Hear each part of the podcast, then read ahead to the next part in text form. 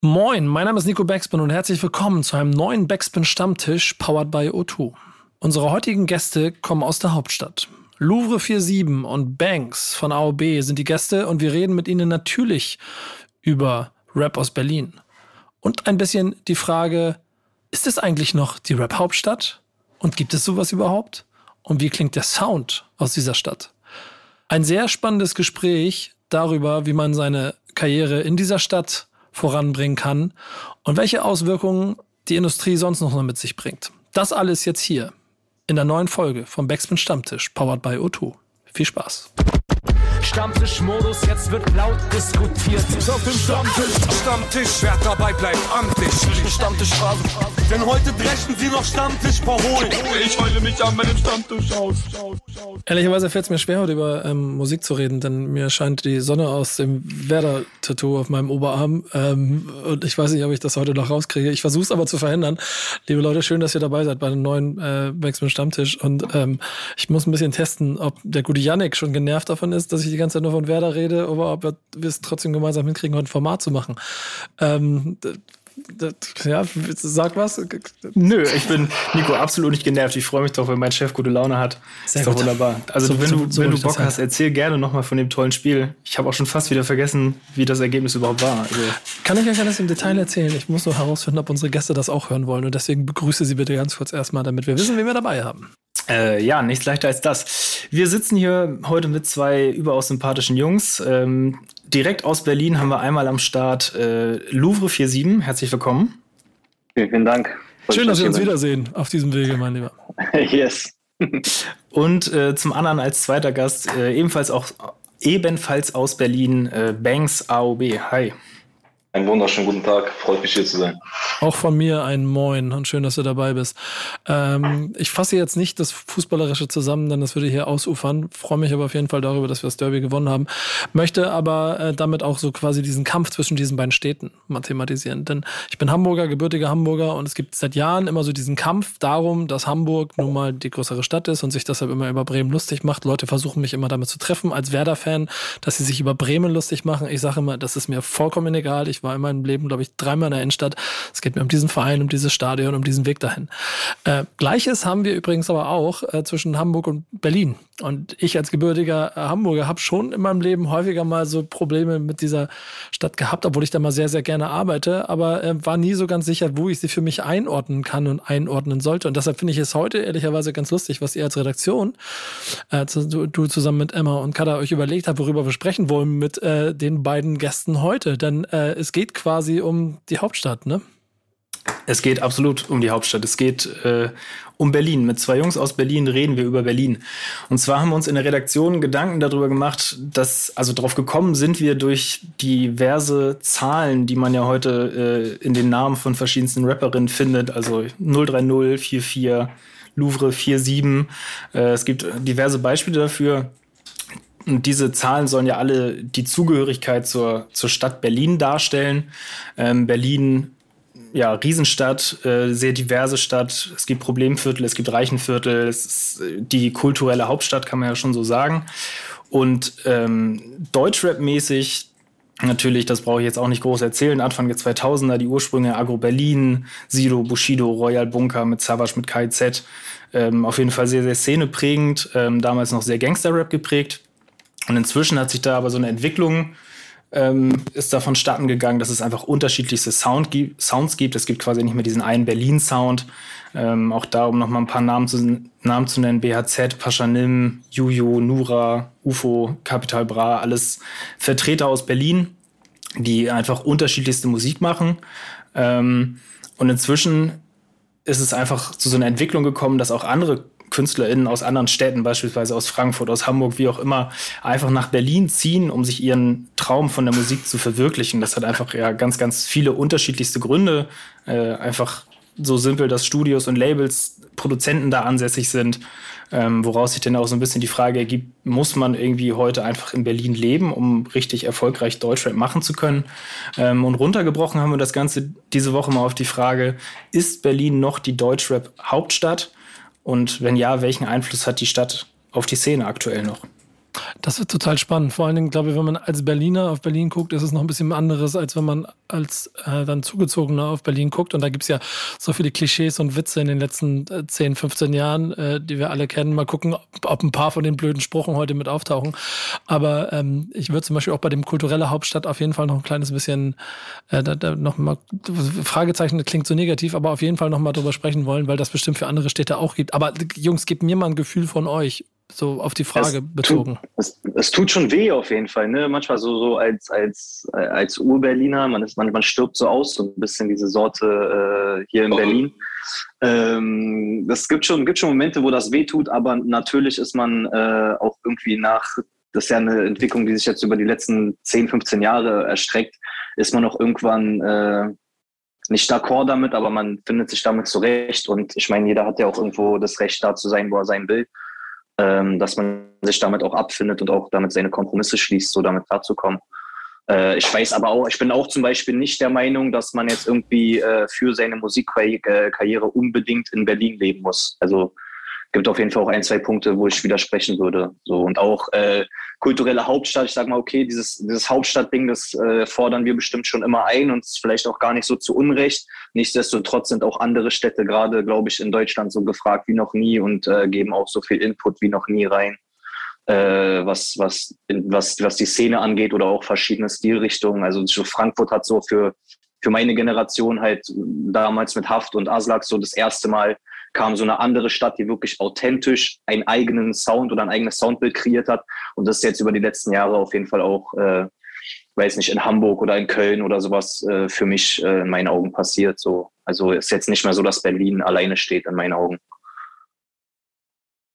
Ja, kann ich nur ähm, auch so unterschreiben, wie du schon sagst. Also es gibt ja auch andere Städte, die sich in den letzten Jahren ähm, sehr hervorgebracht haben. Also Frankfurt oder zum Beispiel auch vieles kommt ja auch aus ähm, dem Bereich so Stuttgart, ne?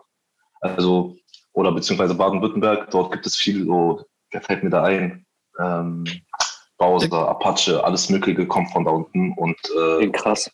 Ja. Ja, ja. Und äh, auch Shindy und so, das ist alles so, das ist ja auch nochmal eine Stadt, die sich hervorgebracht hat. Und, äh, aber trotzdem würde ich trotzdem sagen, Berlin ist immer auch die Hauptstadt.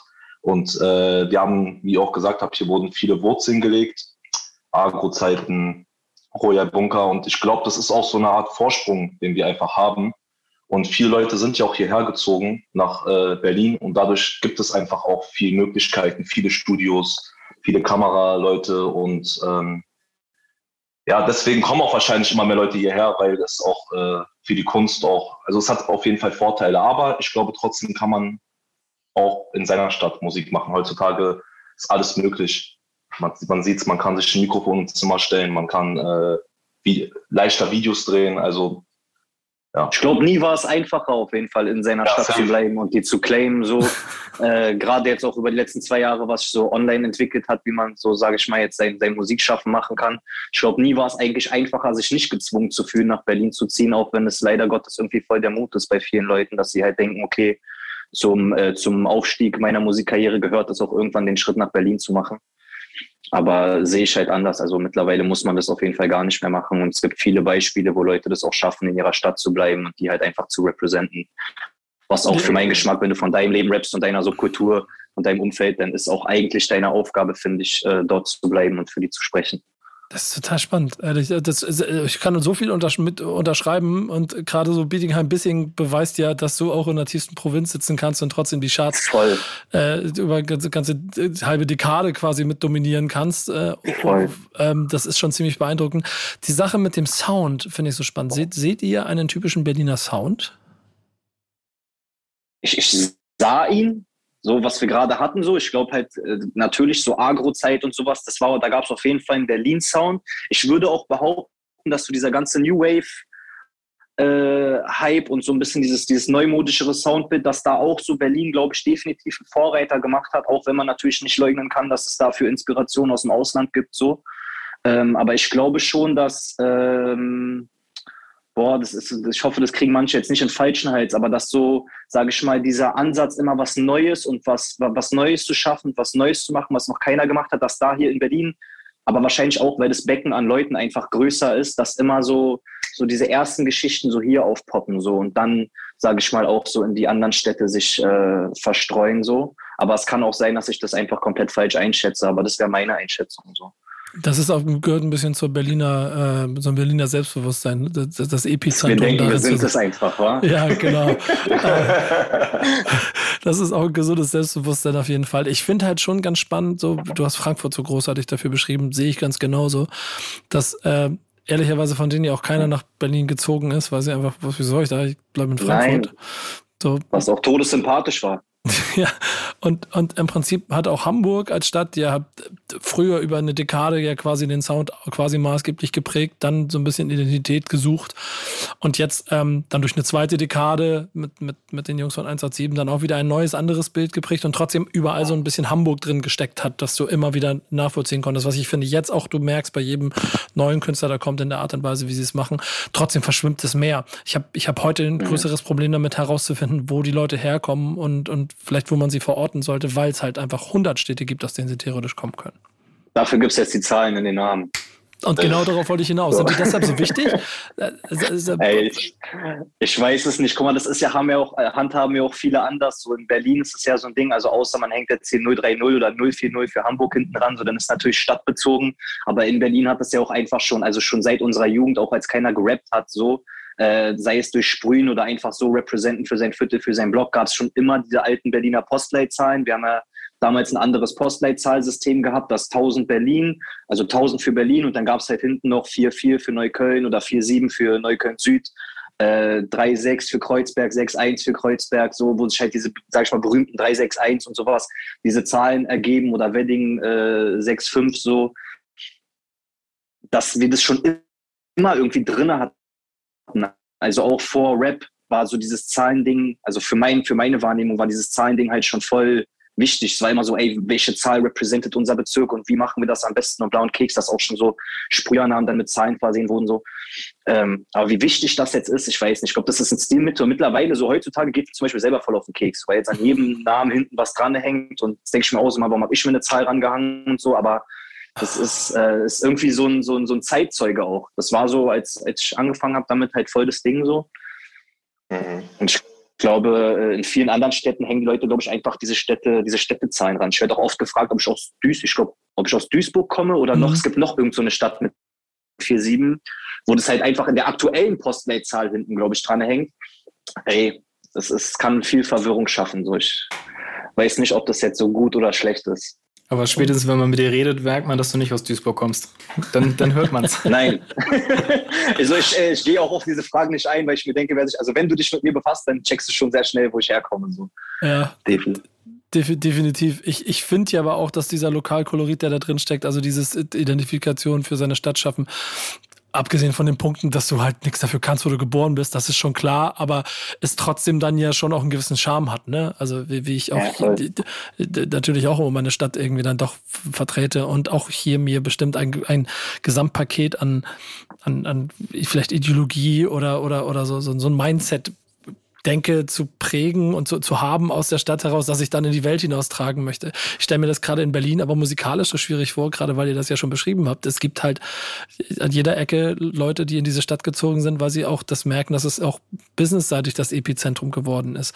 Und dann ja. ist es ja zum, auf der einen Seite sehr hilfreich, weil es musikalisch eine Vielfalt gibt. Auf der anderen Seite äh, habt ihr das Gefühl, oder sag mal, Banks, ich weiß nicht, hast du mal im, im Leben Nummern im Namen gehabt? Weiß ich nicht, aber ähm, äh, habt ihr insgesamt das Gefühl, dass es dadurch vielleicht auch immer schwieriger ist, sowas wie ein Berlin-Identitätsding zu schützen und zu behalten? Weil ich finde, ihr steht ja schon auch voll dafür. Ja, also wir stehen schon dafür. Also ich hatte erstmal keine Zahl in meinem Namen, aber wir, wir haben natürlich krass Neukölln ähm, mhm. supported, repräsentiert. Und äh, das ist ja auch so eine Zugehörigkeit, das hat man ja auch schon in seiner Jugend gesehen von den Älteren. Und ich glaube, wenn man jung ist, sucht man auch so nach, nach Zugehörigkeiten. Und wenn man in so einem Bezirk dann aufwächst und dann ist man ja natürlich auch stolz drauf und das ist so eine Zahl, die dann auch jeder verwenden kann. Und das ist so, weiß ich nicht, dann hat man sich T-Shirts gekauft und es war so das erste so, wow, Neukölln, irgendwie so Gang-Symbolik, hat es so einen Flavor, finde ich, gehabt. Und ähm, klar supportet man und äh, ist stolz auf die, auf die Gegend, wo, aus der man kommt und äh, will es natürlich repräsentieren. Ja, und ähm, um, die letzte aber, Frage, die, ja? Na, äh, ich, ich, ich stelle hinterher, weil, weil, das passt ein bisschen dazu. Aber, aber, seid ihr stolz auf die Stadt oder auf die, äh, also ist es der Bezirk oder ist es die Stadt? Natürlich äh, auch auf die Stadt. Also man ist ja im Endeffekt Berliner und äh, man feiert seine Stadt krass. Und aber trotzdem grenzt man sich ja auch von anderen ab und sagt, ey, wir sind Neuköllner und das sind die ich will jetzt niemanden ausgrenzen, das sind die und die, weißt du? So. Aber ja, klar, man äh, grenzt sich auch irgendwie ab und äh, ist auch stolz auf die Ecke, aus der man kommt und ähm, ja, hat auch was irgendwie. Im Rap ist es, glaube ich, wichtig so, wenn die Leute, also wenn du aus Neukölln kommst und du hier einen Namen hast, kaufen die Leute auch vielleicht mehr ab, was du rappst, als wenn du von woanders kommst, so, ne? Jeder Bezirk steht ja auch so ein bisschen für seine eigene sage ich mal, Art und Weise. Weißt du so, ich, mhm. äh, Leute aus Zehndorf, glaube ich, haben es zum Beispiel immer ein bisschen schwieriger, sage ich mal, dieses so, irgendein gewisses Image oder sowas zu wahren. Obwohl es in jedem Viertel eklige Ecken gibt. Also du kannst auch in Zehndorf in einer Scheißecke landen, wo du auf jeden Fall Probleme kriegen kannst. So. Aber äh, auch gerade so in unserem, in unserem Aufwachsen, so Neukölln war vor 10, 15 Jahren auf jeden Fall auch noch eine ganz andere Ecke als heute. Das war nicht so ein Szenebezirk und es stand auf jeden Fall schon für eine, für eine, für eine, für einen roughen Corner so. Und da war man natürlich stolz zu sagen, ey, wir kommen hier aus der, aus der und der Ecke. So bei uns ist, so man weiß selber mit so einem jugendlichen Kopf so, äh, bei uns ist hart, bei euch ist nicht hart, so deswegen mhm. äh, müssen wir jetzt hier uns voll groß unsere Zahlen auf die Kappe schreiben, so ein auf den. Aber ich wollte auch noch mal kurz einlenken auf dieses so stolz sein auf die Stadt oder Bezirk, ja. so safe, safe auf beides. Aber ich sag dir ehrlich, auf die, also auf dieses so allgemein auf die Stadt stolz sein, das wird immer schwieriger. So, weil das, das, das eine, so das, womit du aufgewachsen bist oder die Stadt, die du so lieben gelernt hast, ist gerade in Berlin aufgrund dieser Schnelllebigkeit und des dauerhaften Wandels, ist es halt irgendwann, vermisst du diese Orte, die eigentlich für dich viel ausgemacht haben und auf die du stolz warst, weil die alle so irgendwie im 20-Jahres-Rhythmus halt fallen und äh, neu gebaut werden. So ihr, ihr, lebt ja voll in einer Zeit, wo quasi es gang und gäbe ist, was wir schon gesagt haben, dass in Berlin alle hinziehen, weil es die Industrie ist, Musik, bla, das ist alles cool. groß. Ja. Ich habe die, die, eine Generation davor ja auch mir die Distracks von Zilla äh, wenn wir noch dabei, äh, ich glaube, Harris und, und, und Serafinale drin und so, quasi die die ganzen Zugezogenen beleidigt haben. Ähm, beleidigt man heute noch Zugezogene in Berlin oder ist das mittlerweile Safe. Ja. Safe. Aber das, das Problem ist, das Problem ist, dass dir irgendwann auffällt, so fuck, ich habe zu 90 Prozent mit zugezogenen Leuten zu tun. Und dass du dann immer direkt so deine Aussage relativieren musst. Ja, aber du bist nicht gemeint. Du sagst du was, ja, aber ey, Bruder, äh, tut mir leid, du bist halt ja, voll in mir drin, ist, äh, wollte ich jetzt nicht persönlich sagen oder so. Du, bist, also, du bist ja schon halber Berliner Zetsch. Oh Gott, oh Gott. So ein auf den, man sagt so nach sieben Jahren, äh, gibt man so den Leuten so, okay, von mir aus nenne ich Berliner so langsam, aber äh, ey, das hört, glaube ich, auch nicht auf. Weil das ist so, also einem, der hier geboren und aufgewachsen ist, so, der wird immer so einen kleinen Gräuel dagegen gegen. Aber da kann ja die Person prinzipiell erstmal nichts für. So. Und das muss man dann halt immer erstmal klarstellen. So, so ein Spruch geht schon schnell von den Lippen so. Aber habt ihr das Gefühl, dass das trotzdem geiler ist in Berlin jetzt, dadurch, dass äh, da über die Jahre alles ist? Also mehr, du hast vorhin schon von den Studios gesprochen, Banks, also dass, dass, dass da mehr Möglichkeiten sind, mehr Leute, mit denen man mucken kann?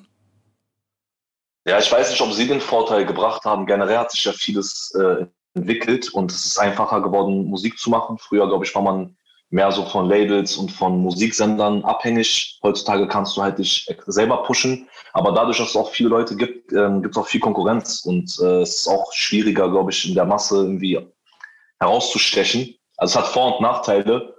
Ähm, aber ja, ich glaube jetzt nicht, dass die einzelnen Personen den, also den Vorteil gebracht haben, die hierher gezogen sind. Aber ähm, generell so die Entwicklung auf jeden Fall. Die Hauptstadtfrage müssen wir noch klären, ne, Yannick? Hast du mhm. das Gefühl, dass, dass damit ähm, Berlin weiterhin die Hauptstadt ist? Eigentlich, also businessseitig ja nicht abzustreiten, ne?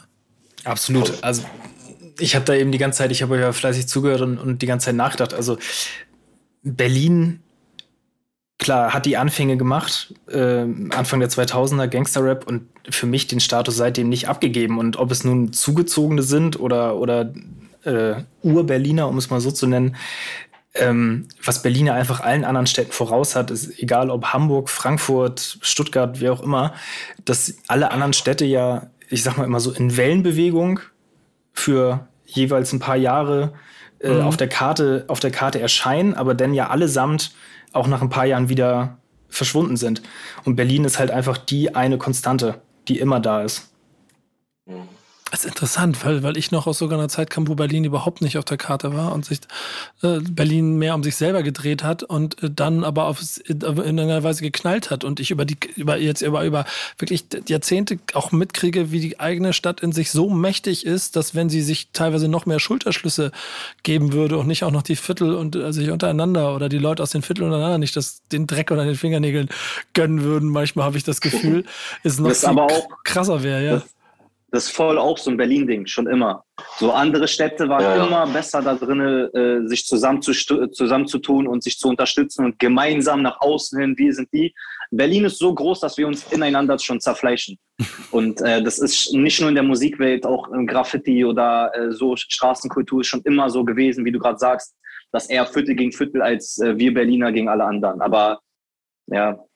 Ja, hier ist krass so Ellbogensystem, ne? Ja, Ellbogen, Todes. sagst du, ja. Ja, also wir sagen das immer so, das Ellbogensystem und ich weiß nicht, alle haben irgendwie Angst, was von ihrem kleinen Stück Kuchen abzugeben. Und ähm, ja, andere, wir haben auch mal das Gefühl, andere Städte sind besser connected, supporten sich auch besser. Ähm, zum Beispiel, wir haben auch lange gebraucht, AOB und COA, ähm, um sich so zu connecten.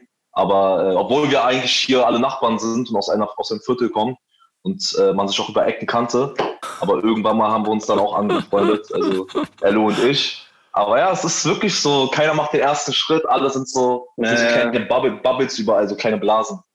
Das, das Spannende daran ist ja auch das, was du beschreibst mit, äh, das, das mit dem kleinen Stück vom Kuchen. Und der Kuchen wird ja schon, ist ja schon ganz schön gewachsen und immer größer. Das Ganze ist natürlich auch immer schnelllebiger geworden. Damit sind wir eigentlich auch schon bei dem einen Thema, das von den beiden, die ihr mitgekriegt habt, dass man jetzt direkt mit anschließen kann. Denn mhm. äh, es ist ja generell als Künstler heute nicht so einfach. Ne? Also deswegen bringt mal rein, worüber wir reden wollen. Äh, ich habe die Formulierung jetzt leider nicht vor mir auf dem Tisch so. Äh, Banks, vielleicht willst du da mal kurz einlenken so? Ja, also die Frage war, verlieren Musikvideos beziehungsweise YouTube als Nein, nein, die andere. Nee, das andere. Oh, den, den die andere. jetzt, hast, okay. jetzt hast du schon was vorweggenommen hier. Ja, es tut mir leid. Wie wirkt sich die aktuell sehr schnelllebige Musikwelt und hohe Schlagzahl an Releases auf die Künstler und deren Kunst aus? Yes. Und? Yes, yes, ja. Erster, erster Impuls mittendrin. Ich glaube, es ist nicht zu leugnen, dass auf jeden Fall das immer schnelllebiger geworden ist und Release. Also ich glaube, freitags ist schon diese äh, Freitag 0 Uhr Seite auf Instagram. So am Anfang waren das zwei Swipes, dann drei, dann vier, dann fünf und jetzt hast du das Gefühl, da sind so 20 Seiten, wo du erstmal wie so ein Buch lesen musst jeden Freitag. Ja. Äh, das, ist, das ist schon hart, weil du natürlich auch nicht, äh, du kannst ja auch vielen Artists nicht die Relevanz abschreiben und dann sagen, okay, du gehörst nicht in diese Listen rein. Es gibt halt auch einfach viele relevante Themen. Es ist einfacher, sich so eine eigene kleine Bubble aufzubauen und halt damit seine Relevanz zu unterstreichen. Und äh, es ist einfach so schnelllebig geworden und jeden Freitag kommt so viel Musik raus, dass du dich selber halt auch krass unter Druck setzen lässt davon, mhm. beziehungsweise auch unter Druck setzen lassen musst, weil äh, das ist ja ein Trugschluss zu denken, so meine Fans sind nur meine Fans, so ein Musikkonsument hört ja nicht nur ein Artist. So, also ist natürlich krass, wenn, aber so in der Regel hat ja jeder so seine paar Favoriten-Artists und wenn die anderen halt mehr releasen als du, dann äh, fällst du halt vom Tellerrand hinten und dann ist schon schwierig, also so diese, dieses so, ich bringe Album, mache dann zwei Jahre Pause und komme dann mit meinem nächsten Album zurück, das ist, das wird immer schwieriger. Das, das schaffen halt nicht viele Artists dann die, Re die Relevanz zu wahren. So. Der letzte war jetzt äh, im, im, Januar Kimo, wo ich sage, okay, dem ist es gelungen, auf jeden Fall eine Weile weg zu sein und dann äh, mit, mit einem brachialen Konzeptalbum wieder seinen sein, sein, sein, sein, sein Status zu unterstreichen. Aber äh, das, das wird immer schwieriger. Und du wirst, glaube ich, gezwungen, auf jeden Fall viel fleißiger und viel mehr Musik, äh, viel fleißiger zu sein, viel mehr Musik rauszuhauen, als das noch vor fünf Jahren war, so in meinen Augen. Ja, definitiv. Also es wird, wie du es schon gesagt hast, es wird alles extrem schnelllebiger und ich habe das Gefühl, auch die Wertschätzung geht ein bisschen ähm, verloren, auch für aufwendige Projekte. Also Leute konsumieren das einfach schneller. Ich habe das Gefühl, so viele klicken auch einfach mal überall so kurz rein, zum Beispiel am Release-Freitag oder mhm. Friday. Und ähm, es ist einfach so, dadurch, dass alles auch extrem schneller wird und viele Leute, also Künstler schneller droppen, bringt es auch irgendwie fast nichts mehr, so, so extrem aufwendige Videos zu drehen, weil das kannst du ja nicht, du kannst ja nicht jede Woche so, so eine krassen Konzeptvideos äh, machen. Also es, es, kostet erstmal extrem viel Geld und auch Kraft. Und äh, dadurch, glaube ich, auch geht die Qualität ein Stück weit verloren. Also es wird schneller konsumiert, aber es ist auch einfach, äh, man ist gezwungen, Abstriche zu führen als Künstler, um diesen, dieser Geschwindigkeit ähm, ja, folgen, folgen zu können. So. Ich, das, das, ich stelle mir das als Künstler mega frustrierend vor, ganz ehrlich, weil da legst du alles auf das, das Ding, hoff, hoffst da drauf, dann ist es 0 Uhr, dann bringst du es raus, dann kriegst du eine Hypewelle mit Glück, mit, mit Pech nicht. Das wäre noch schlimmer, aber selbst wenn, dann ist sie am Dienstag schon wieder vorbei und dann musst du versuchen, irgendwie den nächsten Freitag zu überleben, was ja gar nicht möglich ist. Also ich kann ja immer von mir erzählen, wir kommen ja nachher noch zu den Releases der Woche, die, da erzähle ich immer von unserer Playlist, die wir haben und die höre ich mir jede Woche durch und da sind nur 50, 40, 50 Songs drin, weil wir irgendwann einen Deckel drauf gemacht haben.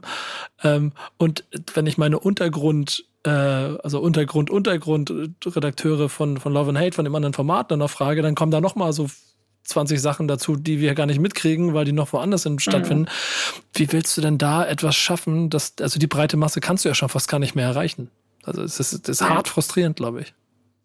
Kommt halt auf viele andere Faktoren dann an, als auf nur deine Musik, glaube ich. Ne? Also da, mhm. da wird dann so Vermarktung, Promo äh, und mit welchem Team du arbeitest und mit was für Enthusiasmus dein Team arbeitet, ist dann halt auch sehr entscheidend, glaube ich. Und auch, äh, was für Links man schlagen kann, um das Projekt halt größer aussehen zu lassen. Also nur über die Musik zu kommen, wird immer schwieriger. So definitiv. Voll. Der Film, auch der Film, den du drumherum baust, ist wichtig so. Ähm, und wie schützt ihr euch, ja, wie schützt ihr euch dagegen? Also das, gegen dieses Bewusstsein und trotzdem seinen Scheiß machen zu wollen? Also ich habe jetzt keine Schlager-Feature bei euch jetzt äh, irgendwo nee. in der Vorbereitung gelesen. Ich habe halt zum Beispiel auch auf meinem letzten, also auf meinem Album, was jetzt ja. gerade rausgekommen ist, äh, auch bewusst halt komplett auf Features verzichtet, weil mich das, äh, also ich will gar nichts dagegen sagen. Es ist gut, dass viele Leute sich connecten und auch gegenseitig unterstützen und äh, hochpushen, aber mir geht dieses so Kreuzfeaturen übertrieben auf den Keks, dass so jeder mit jedem Musik macht so und du dir eigentlich nur gegenseitig deine monatlichen Hörer hochpushst, indem du, äh, indem du quasi diese, diese Zahlen teilst dann auf Spotify. Und deswegen war es mir zum Beispiel persönlich voll wichtig, halt auf dem Album alleine Musik zu machen so und äh, irgendwie für mich selber zu sprechen, dass man dann sowas einem nicht vorwerfen kann. Ähm, aber wie gesagt, ohne Wertung. So, ich will gar nicht sagen, dass jetzt viele Features irgendwo drauf haben, scheiße ist so, aber es war für meinen Geschmack halt irgendwie, äh, war das mein Resümee davon. So, ich will bewusst nicht viele Features drauf haben und se selber für meine Sache stehen. So. Ey, das finde ich immer einen ganz interessanten Punkt, den ich jetzt auch schon ein paar Mal wahrgenommen habe in verschiedensten Konstellationen. Mhm. Dass, dass ich merke, eine, bei Künstlern, die einen, einen, einen Anspruch, so, also vielleicht, oder das versuchen, so ein bisschen höher zu hängen, den künstlerischen mhm. Anspruch und ein bisschen gegen Mechanismen zu greifen, dann auch sogar bewusst nicht auf die, diese Feature-Karte ziehen wollen und dann möglichst viel, damit man breit in der Reichweite noch andere Zielgruppen mit erreicht, sondern es wieder auf mhm. das Künstlerische zu fokussieren zu wollen.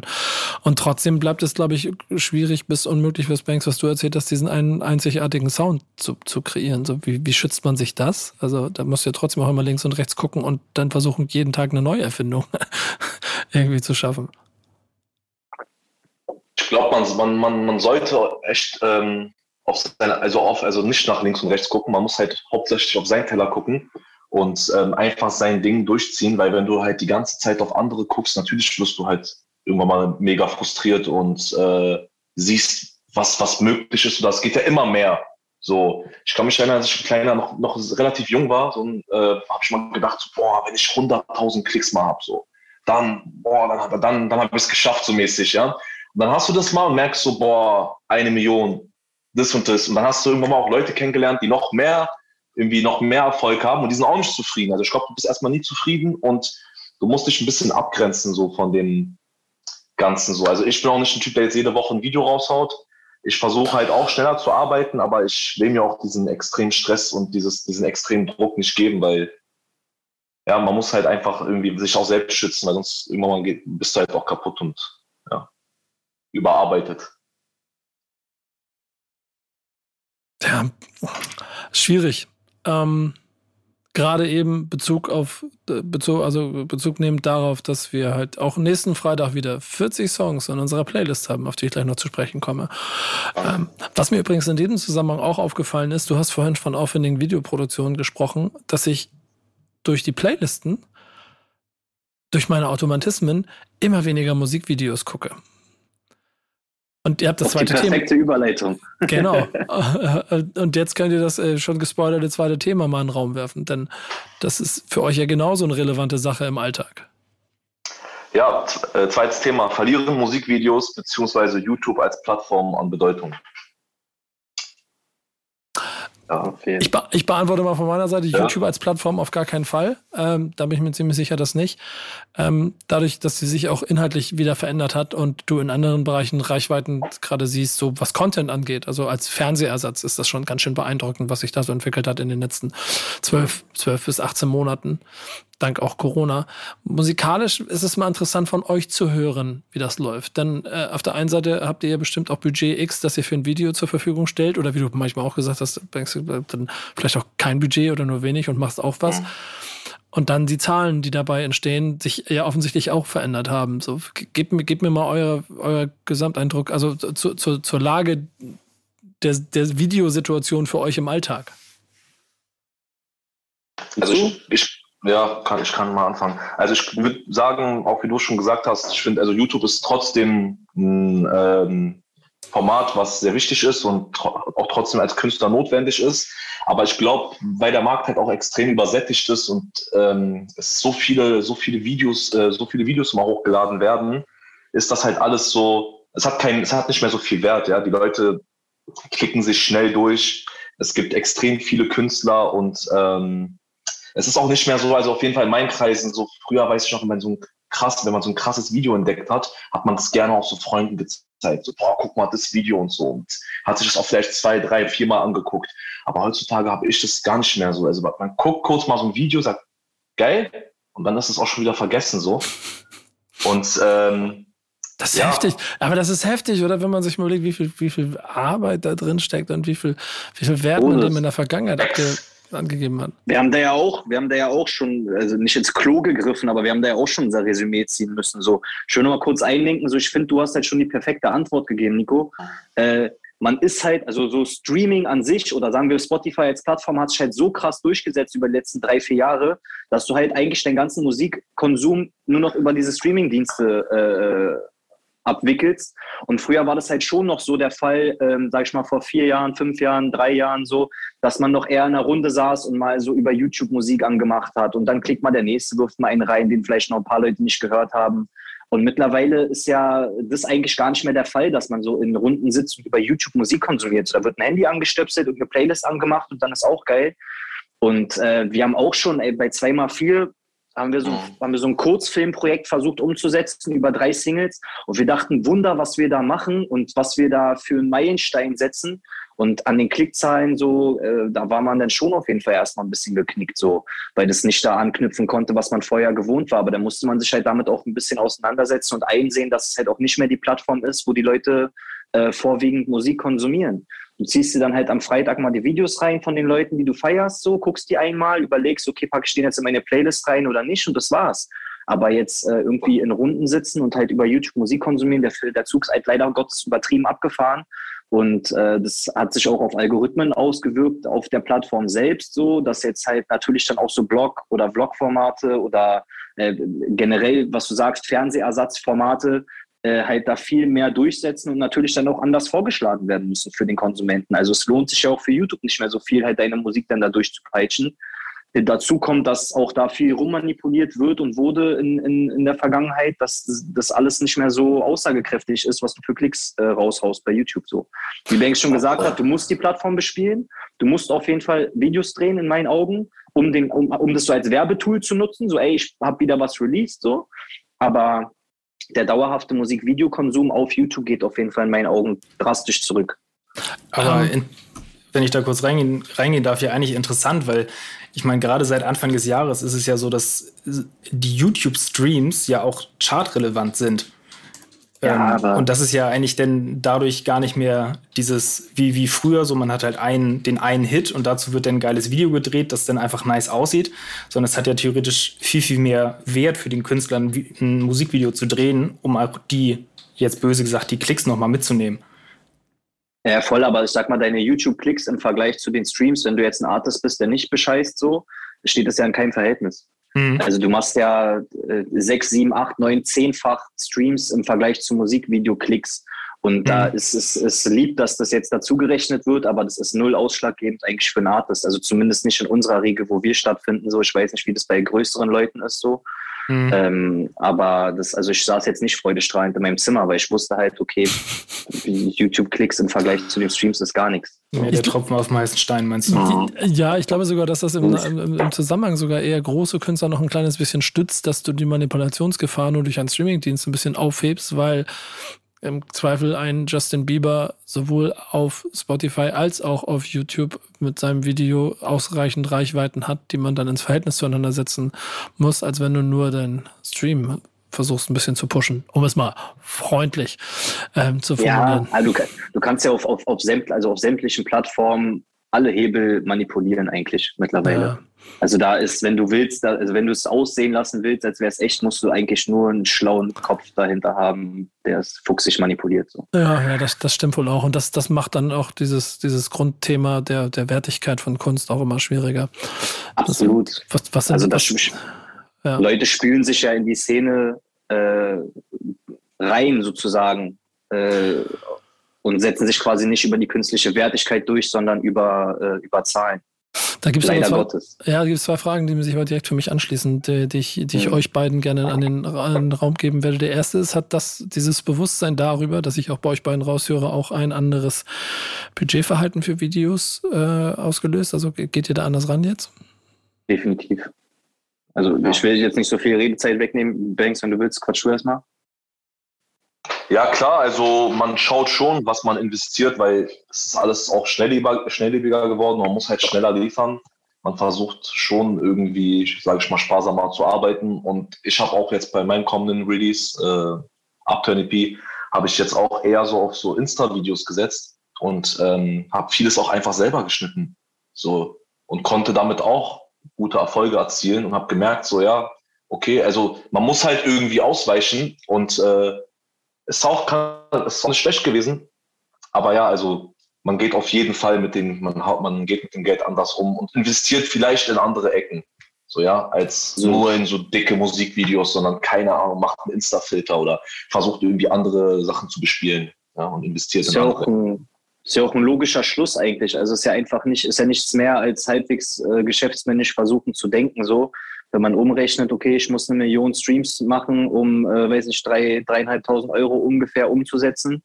Ähm, und ich gebe aber für mein Video auch dreieinhalbtausend Euro aus, so, dann ist das für einen mhm. Artist in unserer, in, auf, auf, unserem Level, sage ich mal, noch eine Sache, dass du halt echt krass überlegen musst, okay, bin ich jetzt bereit, für den Song das Geld auszugeben? Sehe ich da drin, dass der Song mehr als eine Million Streams machen wird, jetzt auf langfristig so? Ähm, dass es halt auch ein, einfach, einfach dumm wäre, wenn man jetzt, äh, weiß nicht, dauerhaft äh, zu viel Geld in Musikvideos, also zu viel Geld für den aktuellen Stand in Musikvideos investiert. So, was ich gerade angeschnitten hatte bei 2x4, bei unserer gemeinsamen EP, haben wir, glaube ich, 20.000 Euro in die Musikvideos gesteckt, was für uns übertrieben viel Kohle war zu dem Zeitpunkt oder ist. Ähm, was ich halt null, also das hat dem Projekt gut getan und wir haben auch gutes Feedback auf die Kunst bekommen, aber von der Resonanz und Zahlen, die wir damit eingefahren haben, sind wir halt weit weg von Plus. Und das ist äh, dann eine Sache, da setzt du dich halt dann schon auf den Hintern und sagst, okay, ich habe jetzt hier viel gemacht, was ich mir schon immer mal vorgenommen habe und umsetzen wollte, aber lohnt sich das, diesen Film weiterzufahren oder sollte ich lieber ein bisschen schlauer sein und auch überlegen, ist es notwendig? Weil bei dem Punkt, den wir gerade hatten, YouTube-Videos werden oder Videos werden ein, zweimal angeguckt, dann wird sich entschieden, landet das Ding in der Playlist und danach bockt dein Video auch kein mehr. Ist es dann wichtig, dass dein Musikvideo eine krasse Story erzählt oder Bilder liefert, die noch keiner gesehen hat? Ey, was willst du machen? Du musst heute, glaube ich, ein Haus in die Luft jagen, um irgendwas zu machen, was noch keiner gemacht hat. Und selbst das hat wahrscheinlich schon irgendeiner gemacht. Äh, und da ist dann die Frage, okay, wie viel Geld bin ich bereit auszugeben äh, für eine Sache, die sich eventuell nicht auszahlt oder, oder habe ich wirklich die Zünden? Also ich finde auch manchmal, manchmal gibt es einfach eine Idee, wo du sagst, ey, das ist überkrass, das will ich umsetzen und dann gewinnt auch mal die Unvernunft gegen die Vernunft so, was das Budget angeht. Aber prinzipiell ist man definitiv von dem Film runter, jetzt zu sagen, okay, äh, ich, ich, ich, ich arbeite unvernünftig, was das Budget angeht. Mich, mich haben nach, nach 2x4 habe ich schon nach zwei Wochen Nachrichten bekommen, man kommt was Neues. Wo ich so dachte, Oder ey, so man, so man hat so, ja, man hat so Boote mhm. gemietet, man hat äh, Aufnahmen von Akten geholt, wo Helikopter äh, äh, Verhaftungen gefilmt haben und ey, wirklich so ein Wummel und dann fragen Leute nach zwei Wochen, dann kommt was Neues so. Ja, und deswegen, ja. das ist alles so, das schafft man gar nicht. So, also auf diesem Level zu sagen, es geht gar nicht so. Ey, da, da, da, da, da, sprichst du was an, was, also du hast es eben auch, Lou, du hast es eben richtig so krass gesagt, das tut richtig weh. Das ist auch ja, das, was, das, was ich mir auch immer denke. So. Das, das ist schon Absolut. Bitter, schon bitter. Das, vor allem, du willst, du willst dann aber auch nicht so undankbar sein. Weißt du, du willst dann auch nicht den Leuten, die dir einen Push geben und die dich verfolgen und die dich unterstützen, dem willst du ja auch nicht sagen, ey, was ist los, Leute, wo sind die Zahlen, die wir jetzt hier irgendwie uns anmaßen, verdient zu haben für das Projekt. Das ist halt so eine richtig knifflige Situation. Du willst nicht unzufrieden sein, weil prinzipiell können wir da, wo wir sind, schon zufrieden sein erst. Also nicht zufrieden, aber so, man kann sich glücklich schätzen, dass man überhaupt, sag ich mal, auf der Sprosse der Leiter steht. So, wir sind noch irgendwo im Mittelfeld der Leiter, aber so ist Danke, dass wir überhaupt mitklettern dürfen, so, weißt mhm. du? Und da willst du ja dann auch nicht so der Undankbare sein, so, ey, wo bleiben meine Streams und Klicks und warum macht ihr nicht viel? Und dann das ist echt schwierig. Man muss dann einfach in sich gehen und überlegen, wie man mit der Situation umgeht. So. Ich habe immer noch so meine zweite Frage und will aber noch eine dazwischen schieben. Ich überlege, mhm. wie man es sinnvoller macht. Ähm, ich ich mache es mal vorher. TikTok ist, ist so eine neue Plattform für euch ein, ein rotes Tuch, weil man TikTok nicht benutzt, weil es ein also ein gewisses Image hat oder, oder beschäftigt ihr euch damit und merkt, dass ähm, im Zweifel auch die Social Media Karawane so weiter wandert, dass man vielleicht in zwei Jahren gar nicht drum herum kommt, dass ihr dort auch tagtäglich euren Scheiß machen müsst? Also ich, ich würde behaupten, wir sind auf jeden Fall eher von dem Schlag, der Plattform sehr lange sehr kritisch gegenüberstanden, auch der Vorurteile wegen, so Kinderplattform, Rumtanzen-Plattform, dies, das. Und es wurde einem sehr lange nahegelegt, ey, ihr müsst offen sein und auch da was machen und so. Ich bin der Meinung, so die ersten Züge hat man da auch definitiv schon verpasst auf der Plattform. Und ich glaube, man kommt langfristig gesehen auch nicht drum rum. Also wir beide bespielen mittlerweile auch TikTok, aber in noch einem sehr unbeholfenen Umfang so. Also mhm. man hat noch nicht so richtig seinen Weg gefunden, wie man darauf stattfinden will und möchte und kann. Aber ich glaube, wie du schon sagst, so das, das zirkuliert ja immer wieder. So Instagram wird nicht auf Dauer immer, also man merkt jetzt schon in meinen Augen, dass so dieser, wie es damals bei Facebook war, so die Werbung hat überhand genommen, dann kam irgendwann Insta und dann sind Leute so nach und nach rübergesprungen zur nächsten Plattform. Und ich befürchte, dass das jetzt halt auch so langsam nach und nach der Fall sein wird. Ich glaube nicht mehr, dass dann Instagram komplett an Relevanz verlieren wird und es gibt nur noch TikTok. Auch gerade, weil die sich ja diese Funktion auch gegenseitig immer hin und her klauen und irgendwie ist dann beides das Gleiche, außer dass du jetzt bei TikTok keine Fotos posten kannst. So. Ja, da da gehe ich gleich dazwischen. Weißt du, was das Lustige ja, ist? Ja, Facebook hat ja nicht an Relevanz verloren. Facebook hat nur die Alterszielgruppe verschoben. Das ist ja das. Ja, und die Firmen aufgekauft. So. Ja, genau, aber, ja, genau, aber, aber es, es, führt ja trotzdem auch, was die Reichweiten angeht. Und also ich, ich unterhalte mich da mit verschiedensten Leuten drüber. Selbst in einem, selbst im großen, erfolgreichen Modus sagen die trotzdem alle, ja, ey, ich bin nicht auf Facebook, ich mache da nichts und trotzdem poste ich was und du kriegst auf einmal richtig Feedback auf, das, auf den Kram, weil da halt eine andere Welt unterwegs ist aber als da, die bei also, Instagram und die bei TikTok. Ja, voll, aber da würde ich dir zum Beispiel widersprechen. Also ich weiß, wir sind ja auch aus, aus, äh, aus, anders, aus anderen Altersgruppen so. Vielleicht kann das sein, dass es da auf jeden Fall eine Menge mit zu tun hat. Ja, wahrscheinlich. Aber wenn ich jetzt zum Beispiel also bei Facebook ist bei mir so die Abonnentenzahl und sowas ist so vor zwei Jahren einfach stehen geblieben und da entwickelt sich auch nichts. Und dann gibt's halt so ein paar Hansels, die halt so wirklich da bleiben. Ja. Oder ich habe so einen Kumpel, der, der kursiert halt manchmal auf Facebook und feiert sich halt einfach darauf ab, dass er so bei so verrückten Diskussionen einfach so Trash-Kommentare schreiben kann und so halt Leute richtig stänkern kann. So. Kannst kannst aber, ein Hobby draus aber machen wahrscheinlich. So ja. ohne Spaß. Der macht manchmal so aus Langeweile einfach so ein bisschen ja. Leute ärgern. So. Und da ist dann äh, die Sache, da, da passiert nicht wirklich viel, aber du hast ja glücklicherweise auch diese Funktion bei Insta zum Beispiel, dass so der Post einfach auf beiden Portalen gepostet wird. Und dann war ich, äh, letztes Jahr haben wir einen, einen Tour-Gig in München gespielt und dann stand jemand vor mir und sagt so, ey, ich habe heute Mittag auf Facebook gesehen, dass du hier bist und dann habe ich mir eine, eine, Karte geholt. Da dachte ich mir so, krass, Dicker, ich dachte so, Facebook hat null Relevanz. Mhm. Ich dachte, ich poste das wirklich für niemand, weil wenn ich so auf, weiß nicht, auf Insta hast du dann so 3.000, 4.000 äh, gefällt mir auf ein Foto und äh, wenn ich das bei Facebook mir dann alle zwei Wochen mal angucke, was diese, dann hast du da so 13 gefällt mir drauf. Und das steht ja in gar keinem Verhältnis. Also so, Null. Aber dann gibt es trotzdem diesen einen, für den es sich lohnt, diesen Post zu machen, damit er zum Konzert kommt. So. Und ich unterschreibe alles mit den nicht steigenden Zahlen, mit den scheiß Klickzahlen, die alle scheißegal sind. Da passiert nichts von der Interaktivität, die du auf Instagram auch nur ansatzweise so vergleichen könntest. Und trotzdem ja. scheint es ein Effekt, und das beschreiben auch die Leute, und trotzdem gibt es einen Effekt, dass wenn du den Ticketlink da postest, dass auf einmal da ja. im Verhältnis nicht schlecht Tickets verkauft werden zu vielleicht anderen Reichweiten, die du irgendwo siehst. Ähm, ja, äh, Banks hat mir noch nicht so viel von seinen TikTok-Plänen erzählt. Wenn du sie noch reinwerfen willst, willst, mach gerne. Ich, ich freue mich auf die Kreativideen. Ansonsten habe ich aber in diesem Zusammenhang die zweite Frage, die mir viel wichtiger ist. Und das ist etwas, was dann ja auch für euch beide greift. Und das ist, jetzt komme ich, jetzt komme ich wieder mit meiner bisschen Hip-Hop-Keule. ähm, dass es ganz viele Beispiele gibt in der, in der, in der Geschichte in den letzten Jahren, äh, Jahrzehnten auch schon fast, wo immer wieder du gemerkt hast, industrieseitig oder der gesamte Markt, der fährt irgendwie so wie so ein großes Schiff gegen so eine Wand und dann wird Hip-Hop kreativ und sorgt sich seine eigenen Wege. Und wenn ihr jetzt so da beschreibt, dass es so kacke ist mit den Videos, du hast viel Budget und es bringt nicht, du kannst es nicht mal recoupen und so, das wird alles schwer. Ist das nicht genau dieser Moment, wo es wieder diesen Pionier, diese, also diese Idee braucht der Kreativität, dass du halt aus dem quasi Banks, was du selber machst, so One, mhm. also selber schneiden, machen, so, dass da so Ideen entstehen, dass du vielleicht gar kein Geld brauchst, sondern nur ein Handy und trotzdem was Geiles schaffen kannst. Also fühlt ihr, ja. was ich meine? Ja, voll ich glaube, genau an dem Zeitpunkt. Genau, theoretisch schon.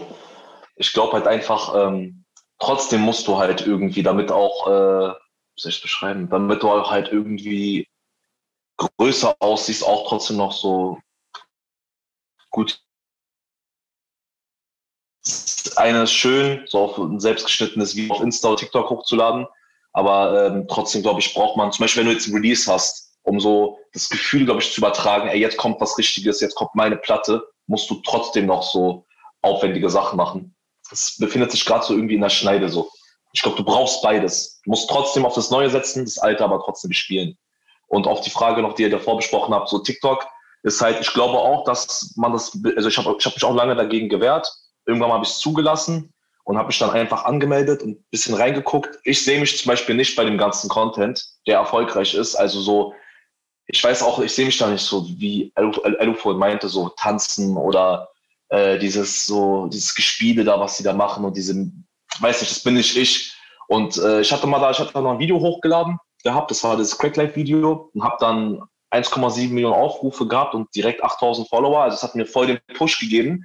War aber auch dann direkt gebannt. Also jetzt ist es irgendwie so, seitdem sind mal, kriege ich keine Reichweite mehr. Leute, die mir folgen, kriegen eine Warnung. Da steht so, Achtung, dieser ähm, User verbreitet irgendwie schlechten Content und äh, aber ja, da kann man auch eigentlich perfekt, da kann man perfekt eigentlich einschneiden, weil man muss auch sagen, diese Plattform funktioniert ja nicht prinzipiell über guten künstlerischen Content, sondern die funktioniert mehr über Schocker und so, wie kriege ich was dann, äh, wie, wie kriege ich diesen Moment hin, dass derjenige sich gefesselt fühlt an sein Handy? Und das ist ja nicht immer durch gute Kunst, sondern auch oft einfach durch ungewöhnliche Sachen. Und was ja. du gerade erzählt hast, das, dieses Cracklife-Video, das war ja im Prinzip, da ging es ja nicht um deine eigene Kunst, sondern ja. ging es ja darum, dass du einfach mit dem Handy ekelhafte Szenen von U7 und U8 aufgefangen hast. Also so die ja. U-Bahn-Linien, die durch Neukölln gehen, die sind dafür berühmt und berüchtigt, dass es die größten Crack-Linien sind, auf jeden Fall wahrscheinlich in Deutschland hier wird äh, offen äh, Heroin verkauft und konsumiert auf den Bahnhöfen und da kriegst du halt einfach Bilder zu sehen, die so nicht, äh, die, die so nicht üblich sind. Banks hat daraus ein, ein geiles kurzes Video geschnitten mit so klassischer Musik drunter. Das war, das hat so einen ja, richtig ekelhaften so. Flavor. Genau, das war, das war ein richtig schöner Schocker so. Und äh, TikTok hat ein bisschen geschlafen mit dem Sperren und es hatte im Nu wirklich äh, über eine Million Aufrufe.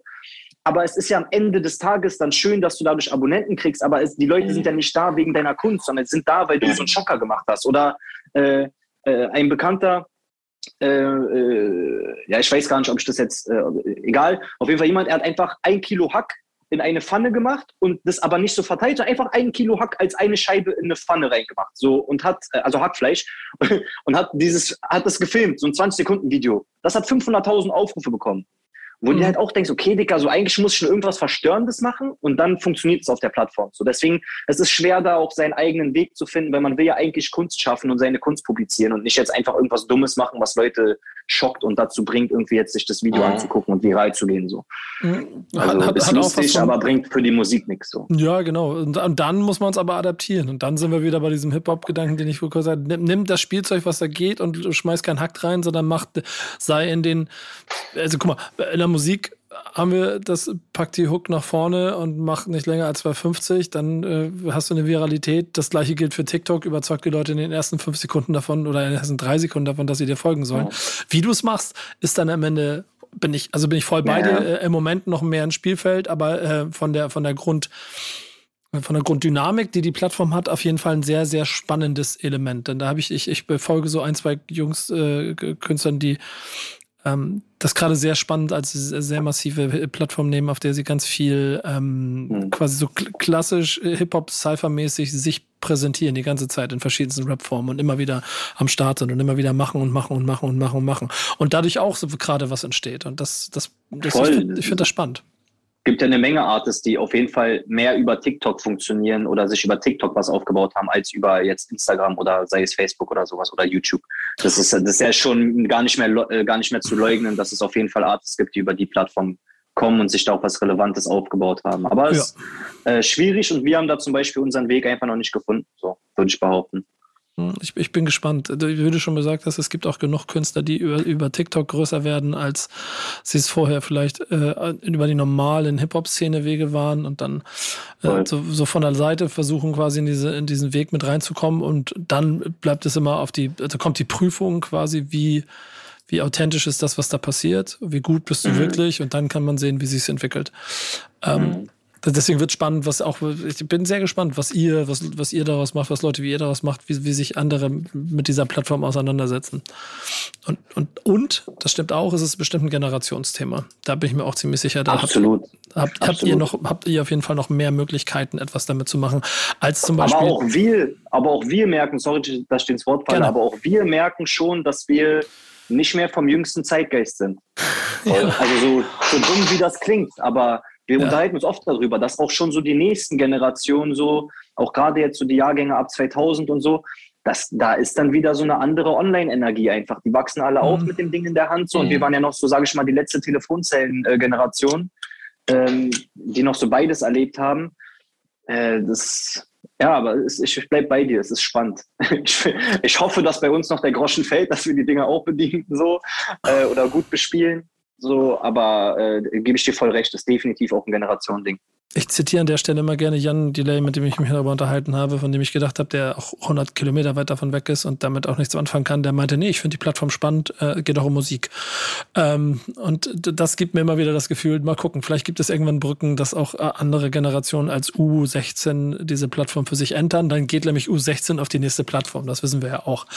Ähm, wir haben, wie, wie, ich schon beschrieben habe, unsere Playlist mit Thank Backs When It's Friday, die jeden Freitag gefüllt wird. Da habe ich mir äh, immer für jede Woche die Aufgabe gemacht, drei Songs auszusuchen, die ich präsentieren möchte. Diese Woche mich mhm. scheiße langweilig bei meinen Auswahlen und äh, so viel schon als Spoiler. Ich gehe davon aus, dass keiner von denen wirklich TikTok-affin ist. Ähm, ich habe Megalo gewählt mit äh, Top of My Game heißt der Song. Ähm, das spielt im Video ein kleines bisschen übrigens lustig. Ein sehr ambitioniert produziertes Video, das wahrscheinlich nicht besonders viel Reichweite generieren wird, was schade ist, weil er ja auch als Künstler eher so Last of a Dying Breed immer ist. Das betone ich immer wieder. Und deshalb mir aber auch immer wichtig ist, ihn mit äh, reinzuwerfen. Auch übrigens in den Berlin Distrack. Das ist die Hauptstadt. Meinst du, wo die so Genau, du, du meinst, wo die so an diesem, äh, hinter diesem äh, Pult stehen und so ihre Ansagen schieben, war? Ja, ja, ja genau. Legenden-Song. Ja, ich glaube, ich finde ihn sehr geil, wo, wo, wo am Ende Sera Finale ja. zu, zu, zu, dieser Reisegruppe, die auf Englisch eine Stadttour macht und sie quasi alle beleidigt. Ja, und so. äh, nebenbei Sera hat ja eigentlich schon davor schon diesen Legenden-Berlin-Song gemacht. Ich weiß nicht, ob der den Begriff ja, ist. So, ja, selbstverständlich. Die schönste so, der, der Song, den ich mitrappen konnte. Und ich muss sagen, das sind beides so Nummern, bei denen ich immer das Gefühl hatte, dass Berlin besser daran ist, seine Stadt auf Song zu feiern, als das die Hamburger bis dato gemacht hatten. Ja. Ähm, das, das, so viel, so viel. Ihr so habt dann später gelernt, so. Ja, also von euch wahrscheinlich wieder kommt der ne? Ähm, das lass ich weg, das würden, das würden andere Artists die jetzt an den Kopf werfen. So, so schlimm sind wir nicht. Also. Ja, Mega auf jeden Fall meine eine Auswahl. Der zweite ist, das ist äh, meine Hip-Hop, äh, Hip-Hop äh, Lieblingsstadt, glaube ich, seit, seit zehn Jahren, ist Frankfurt. Und Hannibal ist einer derjenigen, die ich äh, für sein Gesamtwerk so wahnsinnig schätze und immer so schade finde, dass er nie so ganz dahin kommt, wo er es eigentlich verdient hinzukommen. Hat einen neuen Song rausgebracht, entsprechend nicht der Norm heißt er. Ähm, wieder wie in den letzten Sachen, die er gemacht hat, auch mal ein klares Rassismus-Thema, klar, klare Positionierung. Ähm, der Mann ist äh, auf der richtigen Seite und auf dem richtigen Weg. Ich äh, möchte deshalb, dass jeder diesen Song einmal hört. Und der dritte ist äh, äh, jemand, der äh, quasi Dekaden durchbrochen hat und äh, interessanterweise mal gucken, wie sich das weiterentwickelt, aber jetzt gerade sein Album rausgehauen hat, ob er wieder die nächste Dekade damit beeinflusst, obwohl er mittlerweile mit 40 auch zu den Alten gehört. Das ist Casper, ähm, der gerade sein Album, wie gesagt, rausgehauen hat. Lass es Rosen für mich regnen, ist die Nummer, die ich persönlich sehr, sehr gerne mag. Ähm, das ganze Projekt ist äh, so detailverliebt. Hier zum Beispiel sind die Adlibs von Shogun in diesem Song. Und Lea Meyer-Landrut singt am Ende äh, mit einer äh, seichten Stimme, Lass Rosen für mich regnen.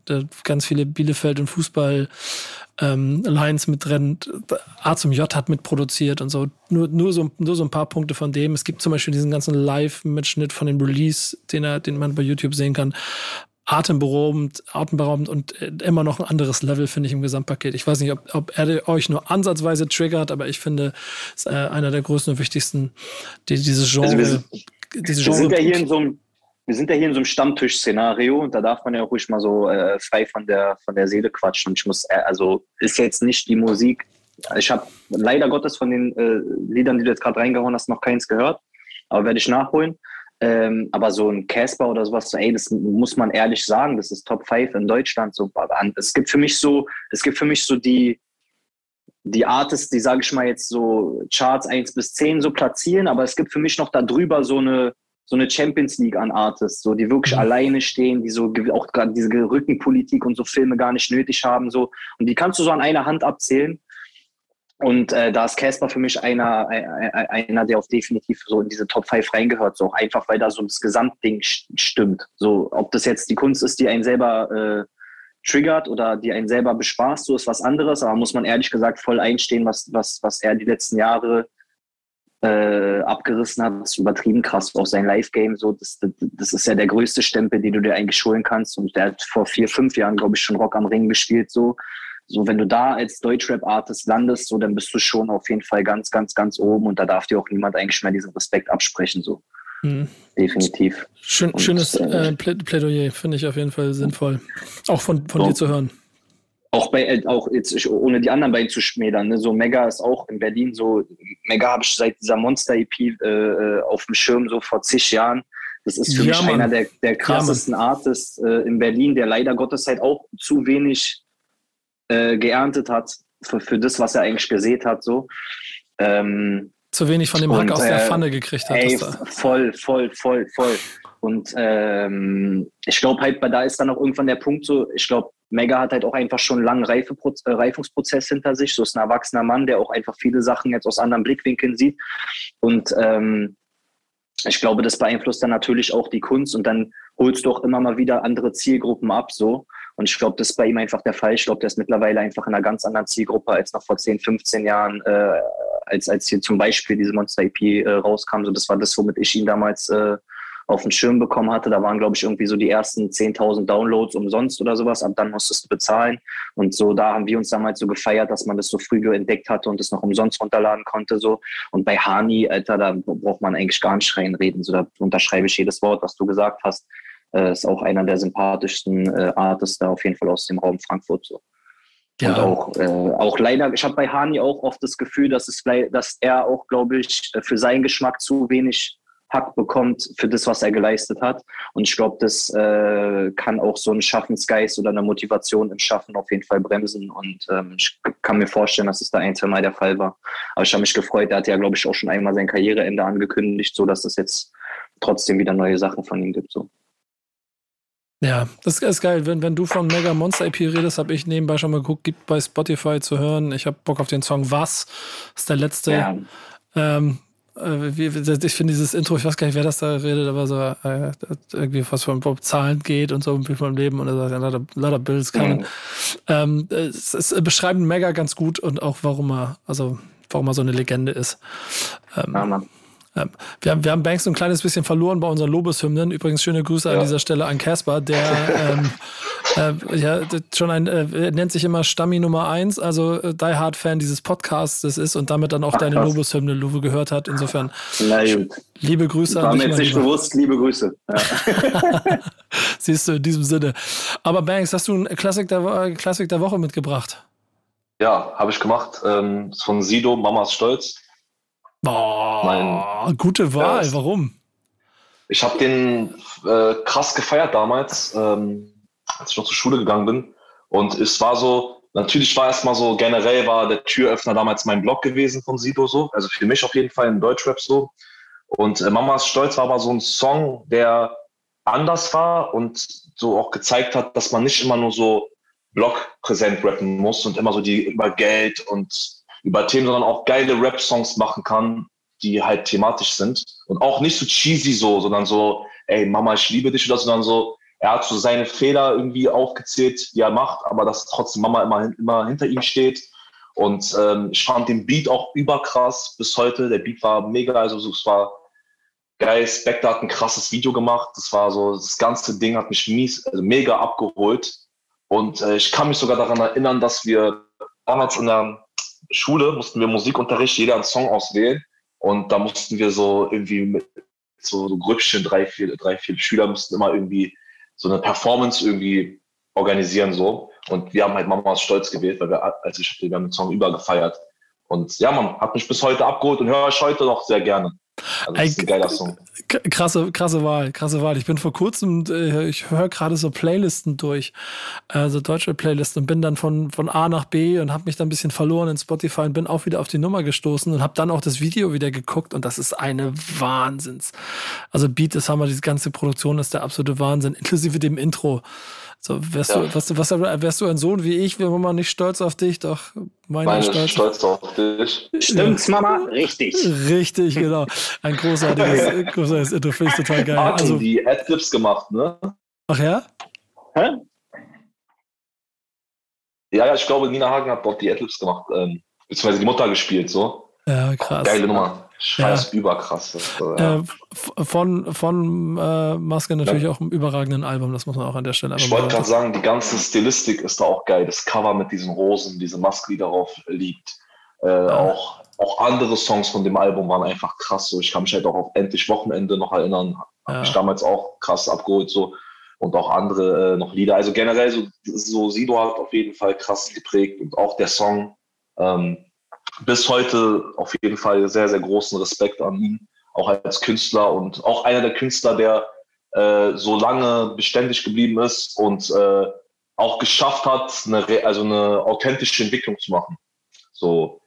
Und ähm, ja, man, ich feiere den. Das ist auch auf jeden Fall schöne Grüße, falls du das hier hören solltest. Ich muss, ich muss drei Ebenen auf jeden Fall noch reinwerfen von dem Album. Auch über, übertrieben krasser Song. Ja, drei. Ebenen mit Tony D und wie Mesut, glaube ich. Das war irgend so ein kein, kein, kein, kein, kein, relevanter Rapper damals, aber geil, dass er mit drauf war. So. Ähm, ja, ey, krass, ja, das stimmt. Ich, ich mag an dieser Kategorie diesen Back, Backflash immer so ein kleines bisschen und an irgendwelchen Sachen stimmt. rumschwelgen. Ja, ja, fühle ich. Äh, was bringst du mir mit, damit ich jetzt noch ein bisschen, bisschen anderen Kram äh, kriege? Ich, ich habe, äh, weil ich auch mehr, mehr englischsprachige Musik konsumiere, ich habe mir Carnal Street von ASAP Rocky, Feed Bones äh, eingepackt. Ich weiß nicht, ob der dir jetzt auf Knopf Druck ein Begriff ist? Nee, aber ich höre jetzt gerade mal rein. Äh, Scout fand ist von der Scheibe ASAP. Äh, der Song, der mich irgendwie auf Rap gebracht hat, aber das ist so eine Zeit, also ich pumpe auch Rocky eigentlich jetzt nicht übertrieben viel, aber zu dem Zeitpunkt damals, als die Scheibe kam und auch mit dem Song hat er mich halt krass bekommen und ich habe mir den ausgesucht, weil das so eine Zeit war, wo ich auch vor allem über diese ASAP Wave äh, die Überzeugung gefasst habe, dass man doch Musik machen kann. Ach, weil Musik war für mich mich immer so ein, so ein unantastbares Ding.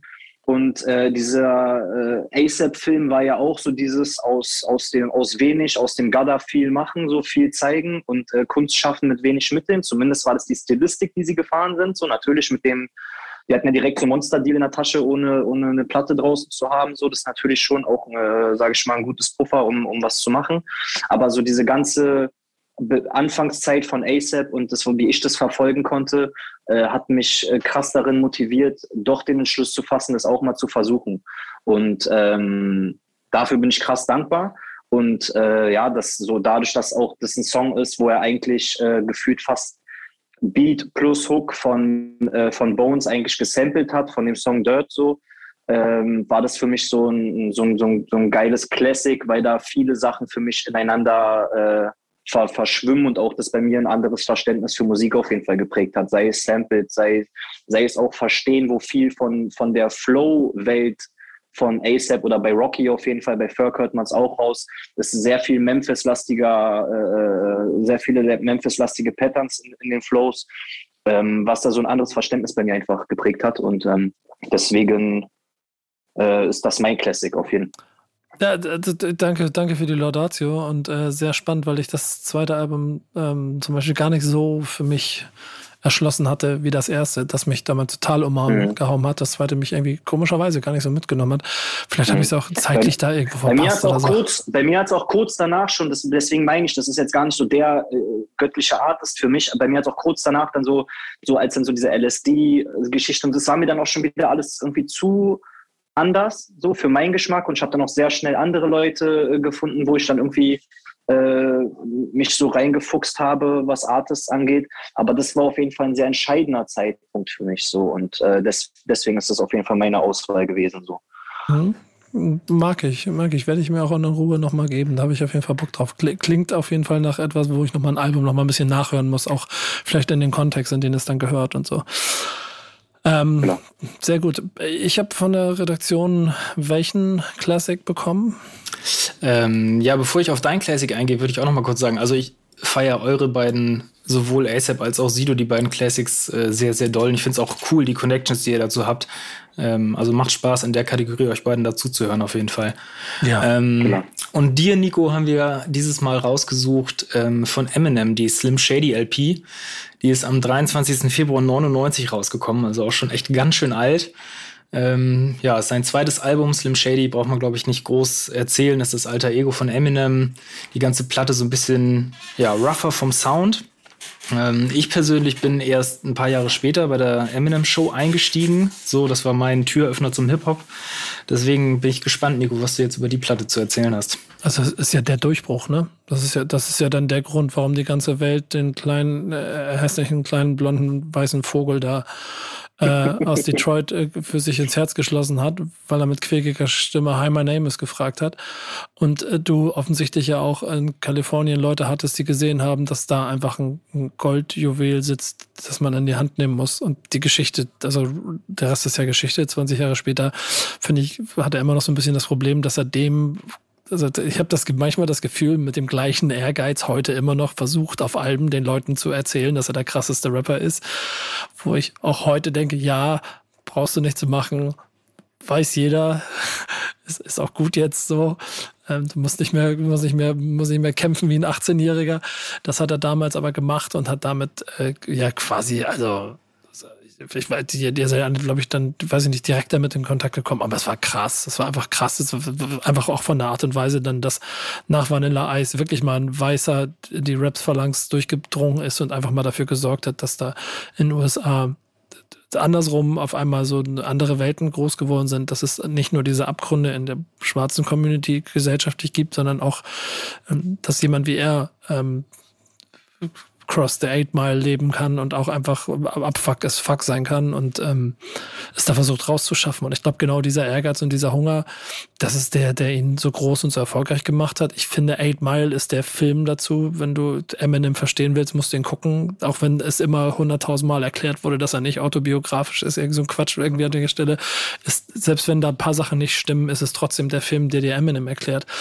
Ähm, und dieses Album ist total lustig. Ich habe Verwandte in den USA ähm, die haben, ich bin, bin ja Hip-Hop, seitdem ich laufen kann. Und die haben mich früher immer schon dafür, als ich, als ich jung war. Ich man muss dir vorstellen, ich bin, keine Ahnung, wirklich zwölf. So, und dann laufe ich darüber mhm. und dann komme ich denen mit irgendwelchen Rap-CDs und meine Tante immer. Also ein bisschen, ne? Bisschen, bisschen, bisschen obere Klasse USA und so. Und, und, was hörst du? Das ist ja ein Skandal, das kannst du das bitte ausmachen und sowas alles. Bis dann Eminem gekommen ist und dann ernsthafte Diskussionen darüber aufgestellt, wer ist das? Könnt, könntest du mir erklären, wer das ist und sowas alles? Und dann meine Cousins und Cousinen auf einmal Eminem gehört haben, obwohl die vorher nur, keine Ahnung, Bruce Springsteen oder so Sachen gehört haben. Ähm, und da habe ich gemerkt, dass der Typ einfach auch glaube ich, durch die USA so einen Durchschlag gemacht hat, was die Generationen und auch, auch, die, auch die Schichten angeht, wie es vorher kaum ein anderer Rapper geschafft hat. Und das muss man eben genauso hochhalten. Und dieses Album ist nun mal der, der das Epizentrum für all das. So. Habt ihr, habt ihr eine Beziehung zu Eminem? Ja, also, also wir haben auch, der, der erzähl du, Banks, wir haben, wir haben gestern haben wir uns getroffen und extra darüber so ein bisschen philosophiert, was nimmt man als Classics links, rechts. Und wir haben halt beide gesagt, dadurch, dass die, die Slim Shady LP bei dir halt jetzt schon liegt, lassen wir ihn mal bei uns außen vor so. Aber für uns beide natürlich auch ein sehr prägender Artist gewesen. So kann ah, man jetzt auch nur unterstreichen, was du gesagt hast, auch ein riesen Türöffner für einen, äh, für, für einen Hustle, den halt jeder haben kann, ja. egal aus welcher Ethnie du jetzt kommst. Ähm, du musst nicht äh, POC sein, um jetzt irgendwie ein schwieriges, einen schwierigen Werdegang zu haben. Und es war ja bis dato quasi schon irgendwie ein Thema, was äh, dann doch eher so der Zweig der Kultur halt immer vertreten hat. Und er war so der Erste, der halt so gesagt hat, ey Jungs, bei mir ist auch abgefuckt so. Auf seine andere Art und Weise, die halt einzigartig ist so. Ähm, was aber auch, glaube ich, extrem wichtig war. So. Voll. Ich finde auch, auch, auch so künstlerisch hat er ein krasses Level gehabt. Also ich habe zum Beispiel zu Eminem gefunden, damals bei Lose Yourself. Ähm, schon mit meinem Vater im Kino damals gewesen und das hat mich voll Kanne abgeholt und habe dann alles mir reingezogen und ich fand den Typ einfach sehr wild und auch, ich fand, äh, der war auch sehr selbstironisch und kann halt krass auch selber über sich lachen. So. Ich finde, das ist heutzutage, macht das halt im Deutschrap CEO krass. Das erinnert mich mal so ein bisschen. Dieses so selbstwitzige, ironische und ähm, es hat mir mal sehr gefallen, sich nicht zu ernst zu nehmen und ähm, ja, man, trotzdem mal was zu erzählen zu haben. Also Eminem mit Abstand der mit der krasseste Rapper. Ich habe mich auch selber im Super Bowl Konzert äh, gefreut ihn da zu sehen und er war für mich so das Highlight an dem Abend. Ah ja, Bro, das, das, war, das war ein Erlebnis, da werde ich meinen Kindern noch von erzählen. Ähm, ja, ich, Warst ich, du da eigentlich? Du ja, bist doch voll drin. Ach, krass. Ja, Warst du vor Ort? Ja, im Stadion. Krass, Dicker. Aber. Und, und das, mich mal mit. Ja, das, das, ja, gerne. Das Krasse, das Krasse war, dass ich auf der Rückseite war. Das heißt, ich habe das meiste von der Show gar nicht gesehen, aber ich habe halt Eminem da rauskommen sehen. Und ähm, das waren so ein bisschen über die, die Leinwände und sowas alles, aber die, die, das Gefühl im Stadion und, und das Feiern der, der Leute in LA von dieser Show hat mir so viel Gänsehaut gegeben wie schon lange nicht mehr. Das war, war einer der krassesten Hip-Hop-Momente in meinem Leben. Alleine dieser Trailer hat mich schon komplett weggehauen. Der ja. Trailer zu der Show war ja schon überkrass, man. Wie Snoop da in seinem Lowrider über die, über, über, an der Coast vorbeifährt, ist ja überhart. Und, ähm, man, man, muss ja an der Stelle ja. auch sagen, dass natürlich die NFL versucht immer so unpolitisch wie möglich zu sein, was ja auch nachvollziehbar ist, weil es ein Sportevent ist und dann der vorher mhm. ja auch Dinge gibt, die man bespricht und die vielleicht nicht so gerne stattfinden sollen. Und Eminem da halt ein krasses Statement setzt, über das dann Todes. viel diskutiert wurde. Ähm, auch sehr wichtig gewesen auch. Also und, ein stabiler Move. Ja, und sich halt auch über ganz viele Konventionen hinweggesetzt hat. Ich möchte nicht wissen, was ja, da für ein Rattenschwanz draus entsteht, wenn man sowas macht. Äh, kann, ja. kann da so ein bisschen auch da schon natürlich auch die NFL verstehen, finde es aber ziemlich krass, dass äh, er das halt genauso gemacht hat, wie er es gemacht hat. Und ich persönlich habe, was Eminem angeht, ein early Real Talk, glaube ich, kein Album, das ich wirklich gut finde. Aber ich habe vielleicht auch nur eine Handvoll Songs, die ich wirklich, wirklich, wirklich gerne mag. Aber ich habe allergrößte Wertschätzung für das, was er rap-technisch macht. Ich finde, er hat immer ein falsches Gefühl für Beats und für, für Gesamtproduktionen. Aber, aber der Typ alleine ist. Guck mal, ich, ich konnte zum Beispiel die Eight Mile Lyrics, das, das gibt so Videos, wo du diese, diese 15 Minuten lang, wo du alle Parts aus dem 8 Mile, alle, alle, alle Battle Parts aus dem 8 Mile Ding, nee. die, also jetzt vielleicht nicht mehr ganz, aber die konnte ich auswendig, jahrelang. So. Krass. Ähm, aber Alben haben mich nie so ganz getriggert. Aber ich bin, bin trotzdem Team Eminem, wenn es darum geht. Bin halt in den letzten Jahren ein bisschen so als alte mit, mit Altersweisheit denke ich mir so, Bro, chill mal ein bisschen. Du, du, du, musst nicht, du musst nicht schneller rappen als alle. Das Ey, man muss auch, man muss auch ehrlich sagen, also ich für meinen Geschmack, ich weiß nicht, wie es bei Banks ist, aber ich glaube ähnlich, die jüngsten Sachen von ihm null verfolgt. Null, also ja. holt mich auch nicht mehr ab, muss ich ganz ehrlich sagen. Aber für das, was er getan hat, für die Legacy, den allergrößten Respekt. Und was ich, ich weiß nicht, korrigiere mich, aber für meinen Geschmack, also ich glaube, es ist so, er hat doch auch 50 reingeholt. Und alleine für den ja. Move ist es schon ist Goat einfach Goat-Status. Ja. Du hast einfach, du hast einfach den, die, die, zweite Legende hast du eigentlich die Tür geöffnet. Äh, so das ist und das wird für mich sogar noch viel zu wenig erwähnt, so dass wenn ich überlege, was alleine 50 heute für einen Status hat, auch mit mit seinen mit seinen Moves in der Filmwelt, so äh, Legenden. Hm, äh, äh, hämische, hämische äh, Internetkommentare nennen ihn jetzt 75 Cent nach dem Super Bowl Halftime Show Ding, aber äh, Ach so, ja, wäre ein bisschen korpulenter äh, aber, auf der Decke hing als vorher, wa? Ja, aber, aber ich bleib dabei, hänge ich nach 20 Jahren immer noch mal genauso runter. Ich, der Move war krass. Und ich, da hat sich schon was zusammengesammelt in diesem das Stadion. Das Ding ist, häng dich auch mal erstmal mit der Altersklasse äh, wieder da runter. Also so. Ja. Und Rapper, und Rapper dein Part, Digga. Und Rapper dein Part. Also und alle, die da kommentiert haben, ich will unter jedem Hate-Kommentar auch mit dem Foto, wie die Person dann selber von dieser Stange runterhängt und rappt so. Und sein Rap-Part, äh, genau. Genau, also was für die Kirche mal im Dorf, das ist schon trotzdem eine krasse Leistung. Toll. Ja. Absolut, ja. Habe ich, hab ich gefühlt auf jeden Fall. Schön, schönes, schönes Classic. Ähm, wir, wir über, über 20 Jahre alt, ne? kein runder Geburtstag, ne? aber trotzdem nee. solltet, solltet ihr es feiern und euch äh, auf jeden Fall nochmal reinziehen, wenn ihr es noch nicht gemacht habt. Ähm, denn ich bin gerade auch wieder äh, bei, beim Streaming-Anbieter deines Vertrauens und gucke mir die Playlist durch. Da sind schon gute Sachen dabei. Guilty Consciousness. Das ist einer meiner äh, Favorites früher gewesen. Aber naja. Ähm, danke euch beiden, dass ihr hier wart. Das hat sehr viel Spaß gemacht, muss ich sagen.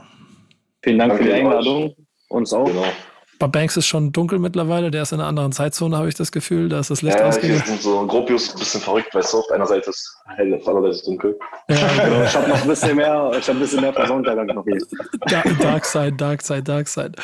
Ähm, ich wünsche euch auf jeden Fall viel Erfolg. Also A, mit, mit in den Nachwehen deines Albums sorgt dafür, dass sie, dass die Leute es nicht vergessen, auch wenn es schon ein paar Wochen alt ist. Ne? Auf jeden. Und viel Glück für auf die EP. Jeden. Und ich, ich folge euch beiden jetzt mal bei TikTok, um zu gucken, Dankeschön. was da so stattfindet. Vielen Dank.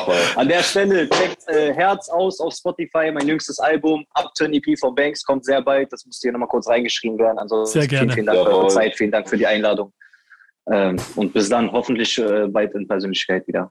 Sehr gerne. Wir hören das, uns. Bis dann. Danke an die Redaktion. Das war Backspin Stammtisch, powered by O2. Bis nächste Woche. Ciao. Stammtischmodus, jetzt wird laut diskutiert. Auf dem Stammtisch, Stammtisch, wer dabei bleibt, amtlich. Stammtisch Phase. Denn heute brechen sie noch Stammtisch verholen. Ich heule mich an meinem Stammtisch aus. Backspin. Backspin. Backspin. Backspin.